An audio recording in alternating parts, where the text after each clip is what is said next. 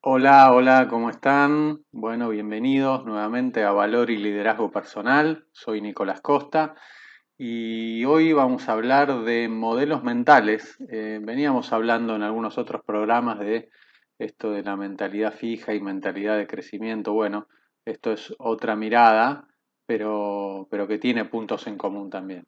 Así que, bueno, los invito a, ponerse cómodos, a, buscar algo rico, eh, que en un ratito ya vamos a arrancar. Acuérdense que me encuentran en redes sociales, en Instagram arroba nicolás.costa.coach y en mi página web www.nicolascostacoach.com. Así que en un ratito ya arrancamos, los espero ahí. Estás, como siempre, en RSC Radio, escuchando cosas buenas.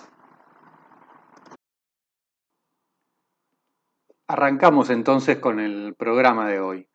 Eh, como hablamos en alguno de los programas anteriores, los modelos mentales son conjuntos de ideas o creencias que tenemos arraigadas profundamente eh, y que organizamos nuestra forma de entender ¿sí? el mundo y a nosotros mismos alrededor de, estos modelos mentales.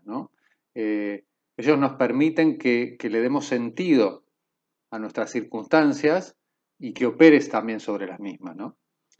Estos modelos condicionan las interpretaciones que hacemos sobre la realidad, nos aportan los programas de acción automáticos con los que funcionamos en el día a día. ¿Se acuerdan que hablamos de esto? Los modelos mentales son los mapas que usamos para navegar en el mundo de forma efectiva. Y están presentes en todo momento y en todos los ámbitos y son esenciales, yo diría, como el aire que respiramos. Sin un modelo mental eh, estaríamos como perdidos. ¿no? Y, como pasa con el aire, también son invisibles, no nos damos cuenta, están ahí, pero no los vemos. Uno puede pasar toda la vida creyendo en la certeza absoluta de las percepciones que tiene y las conclusiones que saca sin darse cuenta de que todo eso que experimenta y piensa es filtrado y condicionado por su modelo mental. Son como anteojos de colores, los modelos mentales tiñen la vida de, quien los usa, ¿no? Y como pasa con los lentes de color, están tan cerca de los ojos que uno no puede verlos, más bien uno ve a través de ellos. Eh, decimos que todo individuo extrae y adapta su modelo mental de un menú que existe en la cultura en la cual está inmerso.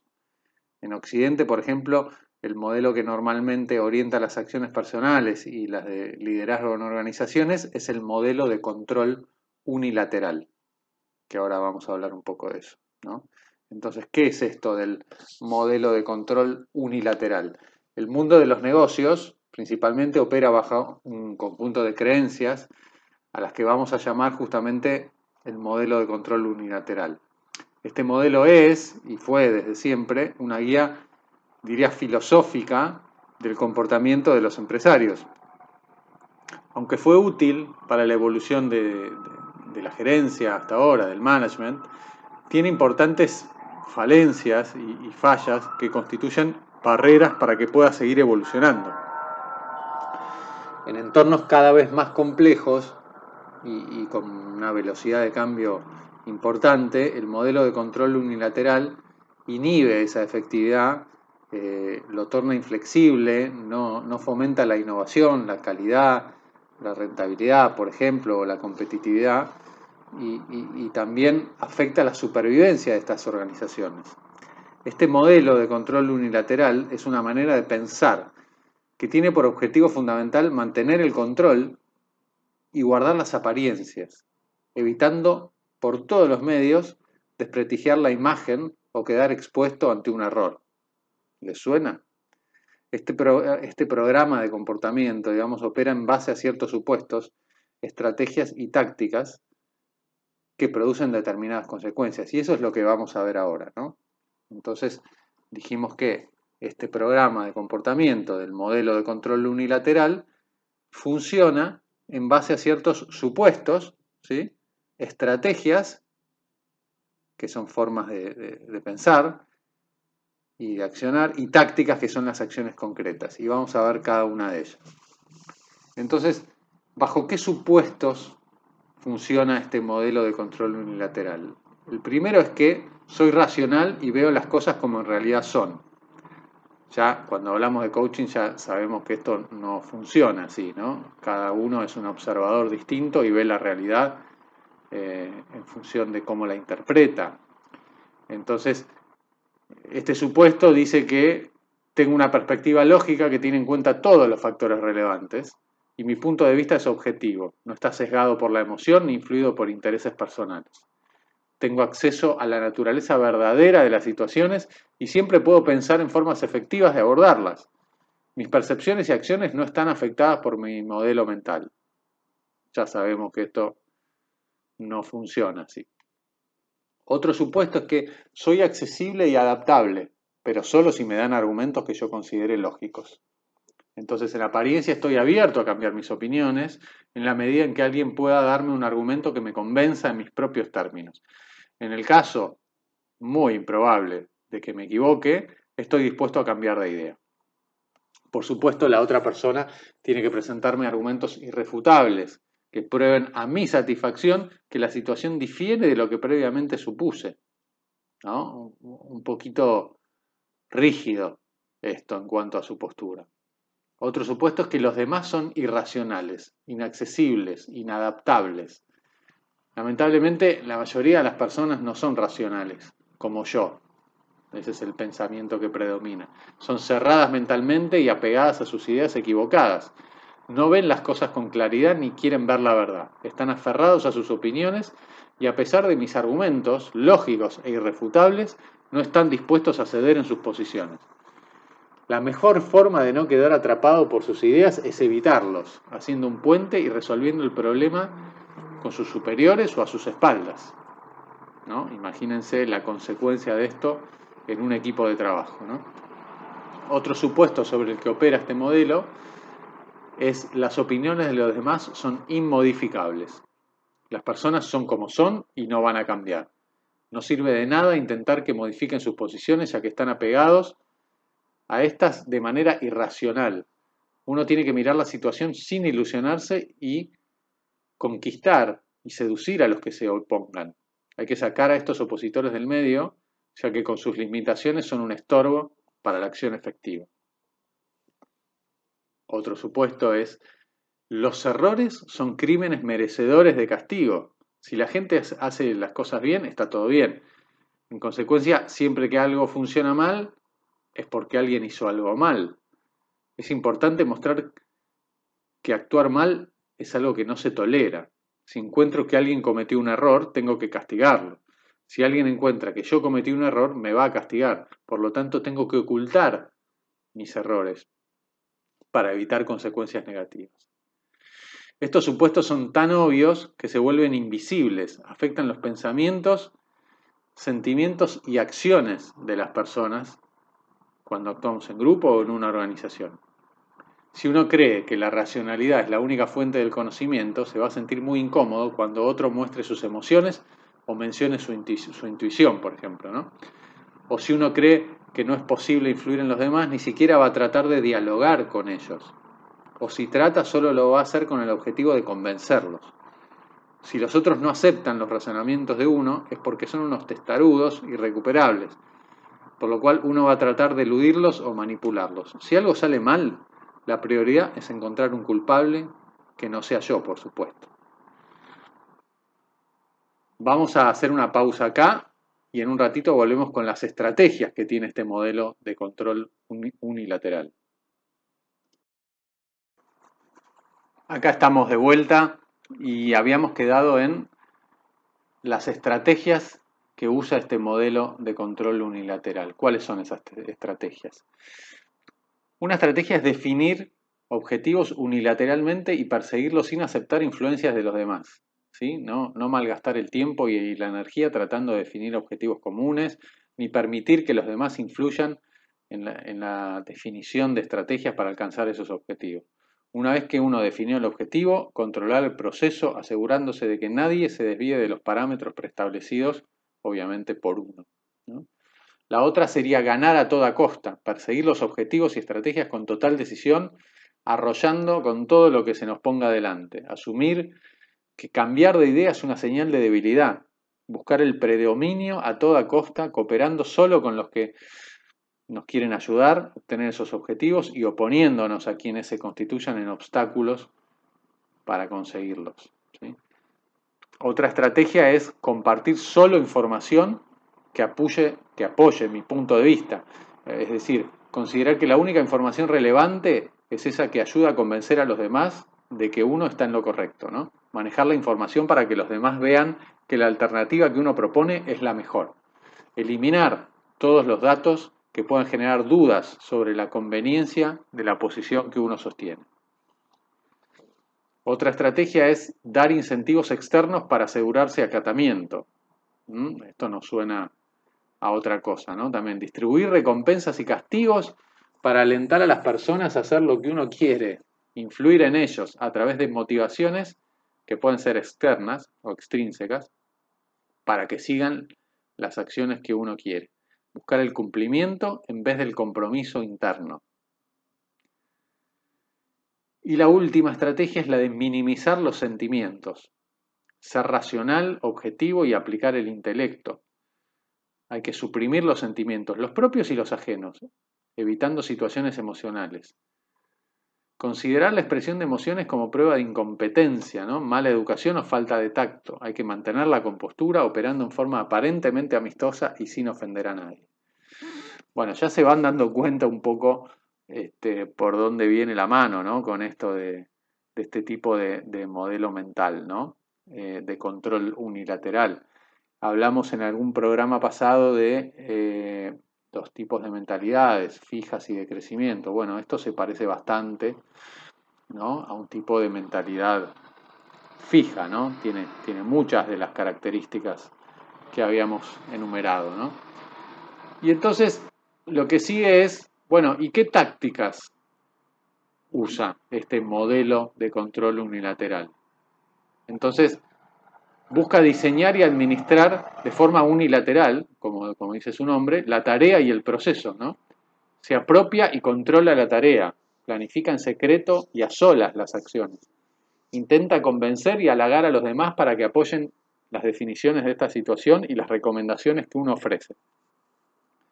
Actúa como si uno fuera el único que supiera, sin sombra de duda, qué hay que hacer en esta situación, aunque uno no esté seguro si alguien no, no, concuerda con esto, asumir que está equivocado y tan ensimismado y atrapado en su error que incluso si uno le explicara su razonamiento no sería capaz o no estaría dispuesto a entenderlo. Otra táctica es proteger a los demás y a uno mismo siendo abstracto y reprimiendo los sentimientos. Usar abstracciones para mantener las cosas en un terreno de la ambigüedad. Si los demás actúan sin alcanzar el éxito, la explicación es que no entendieron. Hay que dejar espacio para múltiples interpretaciones, retener información para proteger a los demás, especialmente cuando se trata de juicios negativos sobre su desempeño, decirles mentiras piadosas, suprimir la expresión de los sentimientos negativos y ofrecer una falsa compasión. Hay que actuar como si la otra persona necesitara ser protegida, ya que no tiene la madurez necesaria para aceptar la verdad. Asumir que para no herir sus sentimientos, esa protección solo se puede dar en forma secreta. Imagínense esto, ¿no? Otra táctica que usan los que tienen este tipo de, modelo mental es reafirmar el propio punto de vista dando por sentada la verdad del razonamiento que lo sustenta. ¿sí? Se exponen las conclusiones como si fueran hechos, se ocultan los datos, los criterios y los razonamientos que generan esas conclusiones. Se actúa como si los demás no pudieran o no necesitaran entender los razonamientos. Se hacen inferencias que, autovalidan mi posición. Se opera en base a teorías personales, ocultas, imposibles de confrontar o refutar. Por ejemplo, si uno cree que los demás no quieren tratar determinados temas, no los, no los ponemos arriba de la mesa, no los sacamos a la luz, asumiendo que los demás no quieren tratarlos y usamos la no discusión de los temas en cuestión como confirmación de que los demás no quieren hablar de ellos, sin hacer ninguna verificación. También no indagamos en los puntos de vista de los demás. ¿sí? Preguntamos solo en forma tal que las preguntas apoyen la posición que sostenemos y ataquen la posición que el otro sostiene. Actuamos como si uno ya supiera que los demás están equivocados, que puede ser vergonzoso para ellos que uno exponga sus errores. Entonces, ayudarlos a salvar las apariencias, no confrontando sus opiniones e ignorándolas. Apelamos a manejos políticos fuera de los ámbitos de reunión. Otra táctica es adoptar el papel de víctima, colocando en los demás el 100% de la responsabilidad de los problemas. Cuando surge un problema, asumir que éste se debe a un error de otro. Si los demás se comportan en forma decepcionante, pensar que es consecuencia de su carácter negativo y que uno y su conducta no tienen nada que ver con la forma en que ellos actúan. No considerarse uno mismo como parte del problema. Hablamos de esto, ¿no? También que eso lleva a la inacción también. Si los empleados no toman la iniciativa, por ejemplo, podemos suponer que eso pasa porque son vagos o son haraganes eh, y yo no tengo nada que ver. Y al no tener nada que ver, tampoco puedo resolverlo, ¿no? Esa era la trampa que veíamos en algún programa anterior cuando hablamos de esto, ¿no? el papel de la víctima. Otra táctica es mantener los temas controvertidos fuera de discusión, pero aparentar que todo es discutible. Evitar la discusión abierta de temas polémicos, dilemas, ambigüedades o contradicciones. Tomar las decisiones en soledad, a puertas cerradas, mientras se pretende ser un líder participativo. Asumir que los demás no tienen la capacidad mental y emocional suficiente para tratar abiertamente esta situación. Para evitar incomodarlos, fingen que uno no está haciendo lo que en realidad está haciendo. Se justifica esta hipocresía como necesaria para proteger a los demás. Y por último, es evitar la confrontación, ignorar o suprimir los conflictos. Se utilizan abstracciones, ambigüedades para pretender que hay acuerdos cuando no los hay. Asumir que las personas podrían herirse o, sufrir algún tipo de, interpretación negativa o malinterpretar eh, el conflicto y la confrontación ya que no tienen la madurez necesaria para encararla se evita todo desacuerdo explícito para evitar incomodarlos. Esta descripción del modelo de control unilateral lo evidencia como algo reprobable, pero sus aspectos negativos aparecen por lo general disfrazados de virtudes sociales. O sea, si miramos alrededor y en las organizaciones, está lleno de personas que actúan de esta forma. Pero esa acción está disfrazada como una virtud social. La justificación de, esa forma de comportarse, manipulativa, se basa en altos ideales, ¿no? Esto les permite dormir tranquilos a quienes operan de esta forma, ¿no?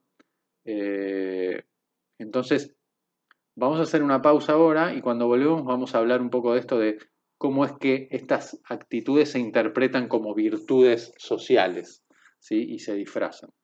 Ya volvemos en un ratito. Entonces vamos, vamos a ver cómo es esto de que este tipo de, conductas y, acciones se interpretan como virtudes sociales, ¿no? Dentro de lo que es el modelo de control unilateral.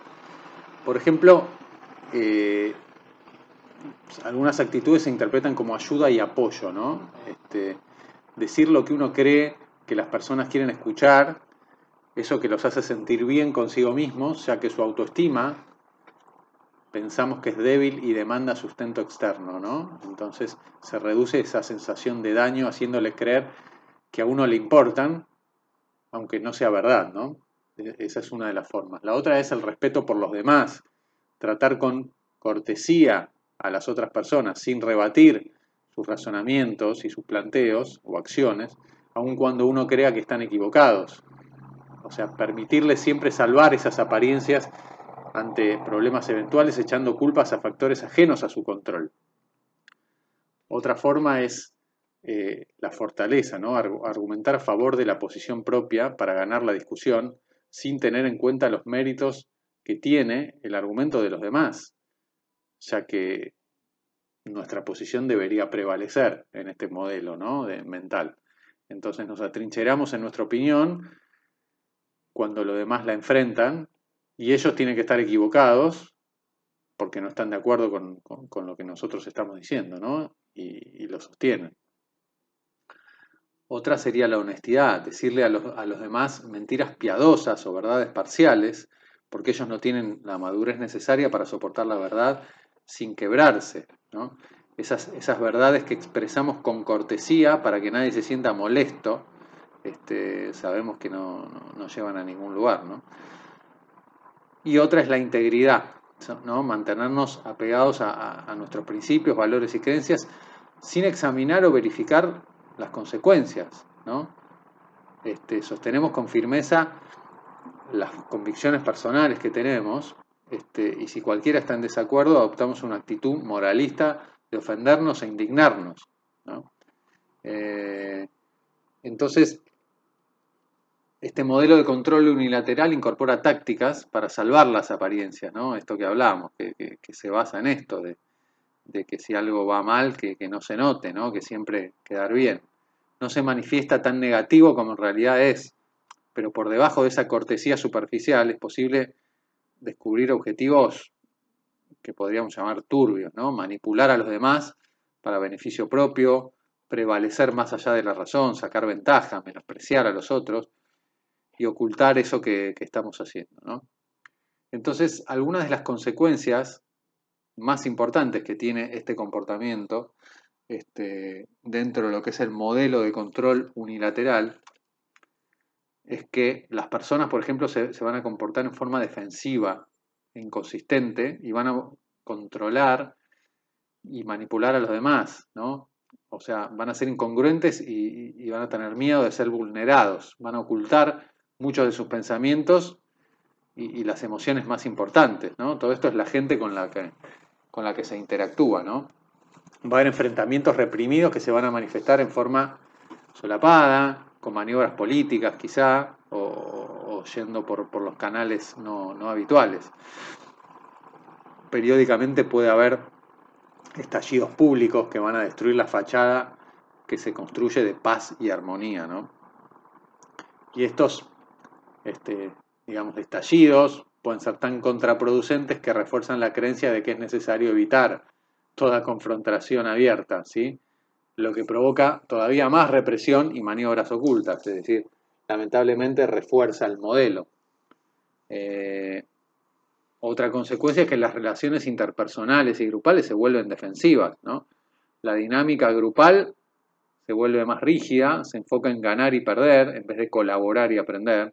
Hay antagonismo, desconfianza, mala comunicación, eh, y complacencia para con, digamos, las normas externas. No hay compromiso personal con la tarea. También las personas experimentan miedo, estrés y enojo. ¿sí? El estado de ánimo prevaleciente es el de ansiedad, cinismo, resignación y resentimiento. Las personas están desmoralizadas por su incapacidad para controlar o ni siquiera entender sus destinos. Responden con una rebeldía encubierta, este, frente a quienes los están manipulando. El nivel de colaboración e iniciativa es muy bajo, casi nulo. Después, los errores crecen y se multiplican. La gente está más preocupada por esconder errores que por resolverlos. En la inconsciencia colectiva, digamos, estos errores se agrandan hasta que estallan en crisis que ya no se pueden tapar con nada. Hay mucha más actividad destinada a echar culpas que a resolver los problemas. Entonces las personas van a mantener en secreto estas teorías que, las validan, y apoyadas en datos y argumentos, en vez de exponerlas en forma abierta. Hay una mínima libertad para explorar nuevas ideas y posibilidades. Hay conformismo, baja energía. Este, e, eso es lo que, lo que ocurre por defecto, digamos. Los errores se incrementan y las personas se resguardan de ofrecer alguna solución que puede desafiar la creencia y la norma establecida, ¿sí? por temor hay una tendencia a pensar solo dentro de lo permitido en vez de ir más allá de lo que está eh, aceptado, digamos, en el grupo, ¿no? Y después la fijación de metas y los procedimientos va a ser autoritaria, ¿no? Va a haber muchas restricciones para fijar metas en conjunto y para establecer de forma colectiva las estrategias que van a permitir alcanzar esas metas, ¿no? Y estas restricciones terminan una vez más en un compromiso muy bajo, sometiendo el pensamiento del grupo eh, al efecto rebaño, digamos, ¿no? A, seguir al líder, a ser conservadores, a no tomar riesgos, y la gente se siente privada de su poder. Las consecuencias últimas de esto, del modelo de control unilateral, son simples y, son terribles. Eh, son la inefectividad, la inflexibilidad, la falta de creatividad, la baja calidad, costos altos, falta de competitividad, obsolescencia, bueno, hay un montón, ¿no? Entonces, eh, abandonar el ejercicio del control no significa alentar el aprendizaje mutuo, que debería ser la contrapartida de esto, ¿no? Cuando los gerentes descubren que el modelo de control unilateral es inefectivo, en su afán por cambiar lo que no funciona, se pueden ir al otro extremo, ¿no? Que es abdicar totalmente y dejar este, la autoridad y la responsabilidad y abandonan todo control, ¿no? Pero esto no funciona así, ¿no? abandonar el control sin, examinar en qué forma los miedos eh, impiden esta comunicación abierta crea tantos problemas como mantener el control unilateral, ¿no?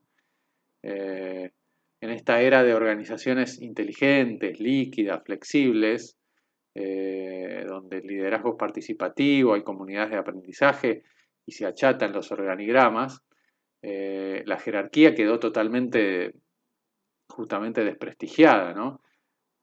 Pero el cambio de la estructura externa sin la modificación del modelo mental, como mínimo es inefectivo y, va a ser contraproducente, ¿no? Entonces, lo opuesto al, al modelo de control unilateral es el modelo de no control. El modelo de no control está justamente eh, basado en un pensamiento dicotómico. ¿Es uno quien decide o son los demás? ¿Sí? No, hay, no hay espacio intermedio para la co-creación y para la colaboración. Esto quiere decir que para no sacarle el poder participativo a los demás, uno se tiene que excluir, sin siquiera expresar lo que piensa, ¿no? Uno como supuesto líder. Y esta es la única forma de comprometer a los otros, dejarlos descubrir por ellos mismos la verdad que uno ya sabe. Pero esta estructura de modelo de no control es muy similar al modelo de control unilateral. Todos tienen el mismo objetivo central e idéntico, que es mantener el control final, pero aparentando ser participativo. Entonces, cuando un jefe opera con el modelo de no control, los subordinados, digamos, el equipo, se vuelve hipervigilante. Lo que el jefe no percibe es que ocultar sus ideas le quita poder de participación al equipo, tanto o más que expresar esas opiniones, ¿no? En la misma forma que una personalidad, eh, digamos, esquizofrénica mantiene el control eh, manifestando dulzura acompañada de un lenguaje corporal que indica enojo, un jefe puede volver loco a sus empleados siendo pasivo y aparentando abandonar el control mientras mantiene, por otro lado, firmemente este, el control en sus manos. Entonces, bueno, esto, por suerte, tiene solución y tiene, tiene una alternativa que vamos a explorar después de, de una breve pausa. No se vayan.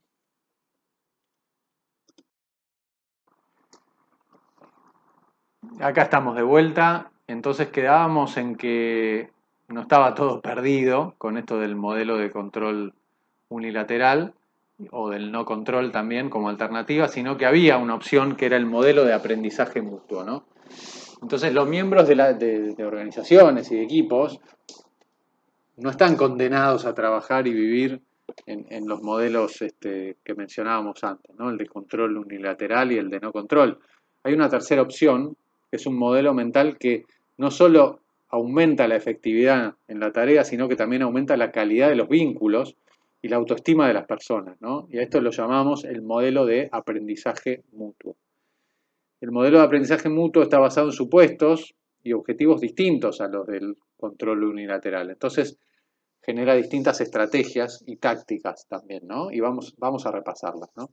Los supuestos de este modelo de aprendizaje mutuo son, por ejemplo, que yo soy un ser humano limitado por mis modelos mentales, ¿no? Mis opiniones dependen de mis datos, razonamientos, emociones e intereses. Mi modelo mental filtra mis percepciones y condiciona mis interpretaciones. Mi punto de vista es siempre parcial. No puedo reclamar ninguna certeza sobre cómo son las cosas o cómo van a ser en el futuro. Mis creencias son solo descripciones probable de la situación. No tengo el monopolio de la verdad. Siempre existe la posibilidad de que yo esté equivocado. ¿no? Es un cambio drástico respecto de la postura anterior. Otro supuesto es que los pensamientos de los demás tienen una lógica también intrínseca, ¿no? Así como mis modelos mentales dan un sentido a mis experiencias, los distintos modelos mentales de, las distintas personas pueden dar un sentido distinto a sus experiencias. Sea cual fuera la posición que los otros sostienen, tienen razones consistentes para sostener esas posiciones. Y yo estoy abierto a entender la lógica que hay en ese enfoque de acuerdo con esos modelos mentales. Con esa comprensión puedo tratar de compatibilizar los distintos puntos de vista en una imagen más amplia. Otro supuesto es que todos los seres humanos pueden actuar en forma racional y al mismo tiempo abrirse a las opiniones de los demás. Si hay voluntad y ganas y compromiso con el diálogo, podemos entendernos unos a otros y aprender juntos. Los otros también se están esforzando, como lo hago yo, para hacer lo mejor que pueden, dentro de las restricciones de sus modelos mentales. Cada uno de nosotros puede contribuir a lograr una solución colectiva. Somos lo suficientemente maduros como para aceptar preguntas y responder. ¿no? Cuando se nos indaga con apertura y, cuando la crítica es constructiva. Otro supuesto es que las restricciones son incentivos para justamente para, para nuestro ingenio, ¿no? Las personas y las situaciones son fluidas y son maleables, pueden ser vistas con infinitas perspectivas distintas. Desde ciertos puntos de vista, las restricciones no se ven tan rígidas o inalterables como desde otros. Siempre hay espacio para la negociación. Justo también cuando haya un factor limitante, aunque sea inmodificable, puedo elegir cómo responder a esa, barrera de forma más efectiva honorable e íntegra, ¿no? Eh, siempre que esté a mi alcance. Así como la fuerza de gravedad fortalece los músculos, las restricciones fortalecen el compromiso y la voluntad de, avanzar. Los errores son oportunidades para este modelo, son oportunidades de aprendizaje dignas de investigación. Los problemas son justamente oportunidades que nos dan para revisar los procesos que los generaron y ahí aprendemos a trabajar de forma más efectiva. ¿no? Las dificultades generalmente obedecen a procesos que fallaron, más que a culpas personales. Este, cambiar esa filosofía de la habilidad que tenemos para culpar por la de habilidad para responder, no solo va a mejorar el funcionamiento del equipo en la tarea, sino también profundiza los vínculos y, mejora la autoestima personal. ¿no? Estos supuestos generan un espacio emocional muy distinto al modelo de control unilateral. Cuando las personas operan de acuerdo con el modelo de aprendizaje mutuo, las emociones que prevalecen son las de entusiasmo, alegría y paz. Y en ese estado de ánimo se vuelve posible compartir esas responsabilidades, aceptando que las visiones de los demás pueden ser tan válidas como las mías y que todo puede contribuir a solucionar el problema. Entonces, con esos supuestos, este modelo de aprendizaje mutuo usa determinadas estrategias, ¿no? Entonces, las metas y los objetivos se definen en forma consensuada y se persigue el cumplimiento en forma colectiva, ¿sí? se abre la negociación, tanto de objetivos como de estrategias. Se hace de todo el proceso un ejercicio compartido, desde la definición del problema hasta la exploración de las posibles soluciones y la aplicación de las acciones que, haya que, hacer para corregir. ¿no? Se aprende a toda costa, se busca por sobre todo alternativa actuar con efectividad y cada vez más. ¿no? Si alguien tiene ideas o propuestas distintas a las de uno, se las considera como una posibilidad que va a enriquecer la situación. Se asume que cambiar de idea, cuando uno descubre una mejor alternativa, es señal de fuerza y flexibilidad. Nos mantenemos abiertos. Otra estrategia es compartir toda la información relevante. Hay que darle a los demás los datos, los ejemplos concretos y los juicios fundados para que puedan hacer por ellos mismos las interpretaciones válidas. Se crean condiciones para indagar de forma productiva y que invita a aportar información, ejemplos y juicios fundados. Se toman decisiones considerando entre todos la información completa y se comparten las dudas cuando la información es insuficiente o no la tenemos. Otra estrategia es maximizar el compromiso interno con elecciones que todos están al tanto, ¿no? que se informan y libres. Una elección es, es informada cuando está fundada en datos. ¿sí? Cuando elegimos algo basado en datos, decimos que esa elección está fundada y está bien informada. ¿no? Cuando más consciente está una persona de cuáles son las variables relevantes para la decisión, más va a tender a tomar esa decisión de forma este, informada, con datos. Una elección es libre en la medida en que quien la toma puede definir sus propios objetivos y sin coerción externa, ¿no? Este, definiendo también cómo llegar a esos objetivos. Y se acepta que todos los sentimientos de las personas como expresiones válidas, ¿no?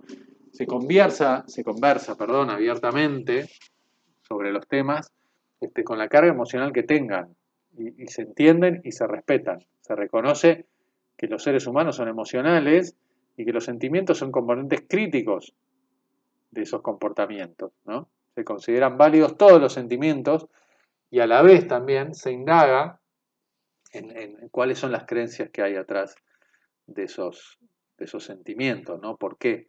¿Por qué afloran? ¿no? cuando la gente actúa después de haber participado activamente en una conversación y sigue un curso de acción porque le parece la mejor elección, su comportamiento es muy distinto de cuando la motivación primaria es la de protegerse, ¿sí? o la de evitar algo por miedo. Entonces, en base a estas estrategias, después podemos decir que hay tácticas que llevan adelante este, este modelo, ¿no? de aprendizaje mutuo. Entonces se diseñan y administran de forma colectiva las tareas y los procesos. Se comparte el control para que todos puedan tener libertad de elección y compromiso interior. Se establece un entorno con baja este, propensión a, defenderse y, alto aprendizaje. ¿no? Se expresa, expresarse eh, de la forma más concreta y clara posible. Se exponen las ideas propias y se alienta a los demás a, estar en desacuerdo ¿sí? y a manifestarlo siempre con fundamentos. Se, piden comentarios y se, pide que se desafíen los argumentos que uno usa. Se alienta a los otros a exponer las ideas y a indagarlas. Después, explicitar el, razonamiento que sustenta la perspectiva propia eh, lo hace discutible, ¿no? Se exponen las razones que nos hacen a uno adoptar una posición. Y se acepta que el punto de vista eh, que tenemos no es el único posible y que puede contener errores y que los demás también lo pueden entender y, pueden estar en desacuerdo también con esto, ¿no? Entonces se verifica en forma pública estas, estas, estas ideas y se debaten, ¿no? Se opera en base a teorías que todo el mundo sabe y que se pueden contrastar, ¿sí? No, no, no a verdades ocultas y a cosas que nadie experimentó. Se indaga sobre la perspectiva de lo demás, activamente, se pregunta con ánimo de aprender, se considera que los otros tienen contribuciones también para hacer, ¿no? Y que la indagación siempre agrega valor. Si uno encuentra que las opiniones de los otros son útiles y fundadas, puede incorporarlas a su pensamiento. Y si no es así, puede desafiarlas y crear una perspectiva compartida aprovechando esos conflictos en vez de evitarlos se adopta un papel de protagonista, nos apropiamos del 100% de la responsabilidad del problema. ¿sí? Asumimos que uno no siempre es parte del problema, perdón, que uno siempre es parte del problema que experimenta y, en consecuencia siempre puede ser parte de la solución, lo que hablábamos antes. Si yo me veo fuera del problema o que no tengo nada que ver con un problema, mal voy a poder verme como parte de la solución. ¿sí? Entonces esto es al revés siempre soy parte del problema y de esa forma siempre puedo participar de la solución. Propiciamos que todo sea discutible, especialmente los temas difíciles y los dilemas. Al encontrarnos con un conflicto, un obstáculo, un dilema, conversamos abiertamente sobre él y permitimos la discusión tanto del texto como del contexto, que es el espacio de relaciones en el que se discute el tema. Buscamos formas alternativas de pensar y de abordar la situación.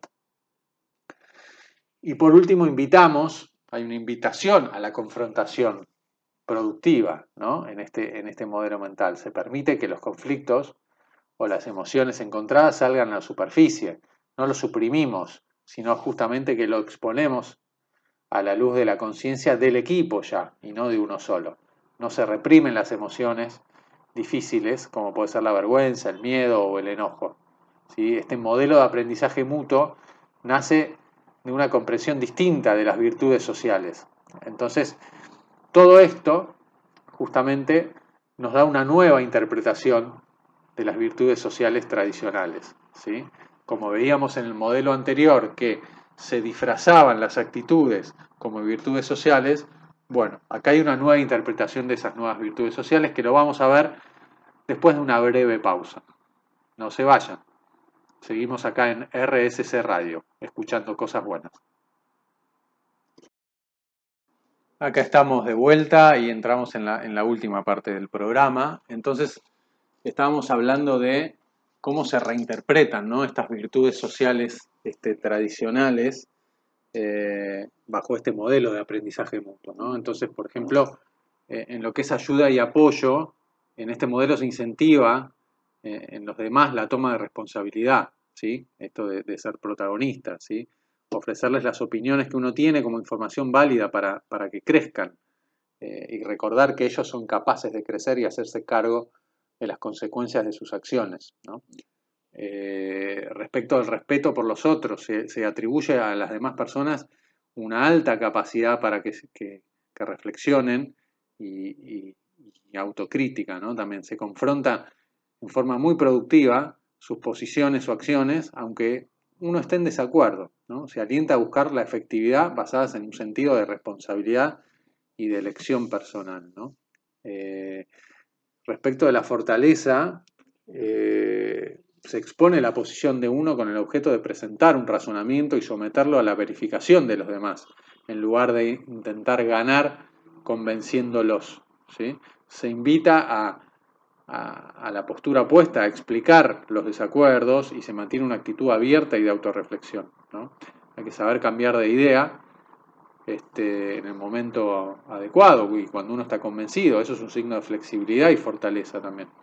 Respecto de la honestidad, decir la verdad en forma responsable, aunque puede irritar a los otros, este, es, lo mejor que podemos hacer, ¿no? Compartir toda la información este, pertinente para que permita mantener conversaciones abiertas, minimizar esas comunicaciones secretas, evitar las distorsiones y, ocultar la información. Cuando hablamos de integridad, sostener los principios, valores y creencias con los que uno está identificado y comprometido, pero reconociendo que otras personas pueden ser más afines con otros principios, valores y creencias. Y si aparecen disensos importantes, adoptar una actitud humilde, reconocer que puede haber sistemas de valores distintos, pero, pero que pueden ser válidos igual. El valor fundamental de este modelo de aprendizaje es el respeto por la autonomía de las personas para elegir cómo quieren vivir su vida. ¿sí? Y ese derecho solo está limitado por el mismo derecho que tienen las otras personas. Entonces, habiendo visto los dos modelos, podemos decir que el, modelo de aprendizaje mutuo ¿sí? tiene, tiene muchas consecuencias enormes tanto para el comportamiento como para el aprendizaje. ¿no? Algunas de esas son que, por ejemplo, las personas no necesitan eh, comportarse en forma defensiva o manipuladora en este modelo. ¿no? Las relaciones interpersonales y grupales se van a volver menos defensivas. Las personas van a experimentar más entusiasmo, calma, van a estar más satisfechas. Los errores se van a resolver en forma rápida y los procesos se van a mejorar de forma continua. y también va a haber un grado de libertad máximo, digamos, para explorar nuevas ideas y posibilidades. No va a haber restricciones para eso y, va a haber un, ánimo justamente para, fomentar esas cosas. La fijación de metas y procedimientos va a ser colectiva y consensuada, no, no, no va a ser unívoca y, jerárquica. Y, podríamos nombrar un montón de otras, ¿no? pero digamos las consecuencias últimas de este modelo de aprendizaje, que es, que es el modelo de aprendizaje mutuo, eh, son el sueño de cualquier organización, ¿no? porque promueven la efectividad, la flexibilidad, la innovación, la alta calidad, eh, bajos costos, la competitividad, la mejora continua, eh, el desarrollo personal y, en definitiva crece todo el equipo y la organización. Así que bueno, espero, espero que, que lo hayan disfrutado.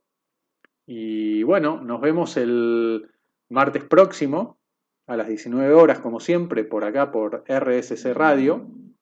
Acuérdense que me encuentran en redes sociales en arroba nicolás.costa.coach en Instagram y en mi página web www.nicolascostacoach.com. Y ahí van a poder encontrar más contenidos como este y, los programas que hago y también este, hablamos de coaching y, y de otros temas. Así que bueno, los espero el martes que viene y si no, los veo en mis redes sociales también. Bueno, nos vemos. Hasta luego.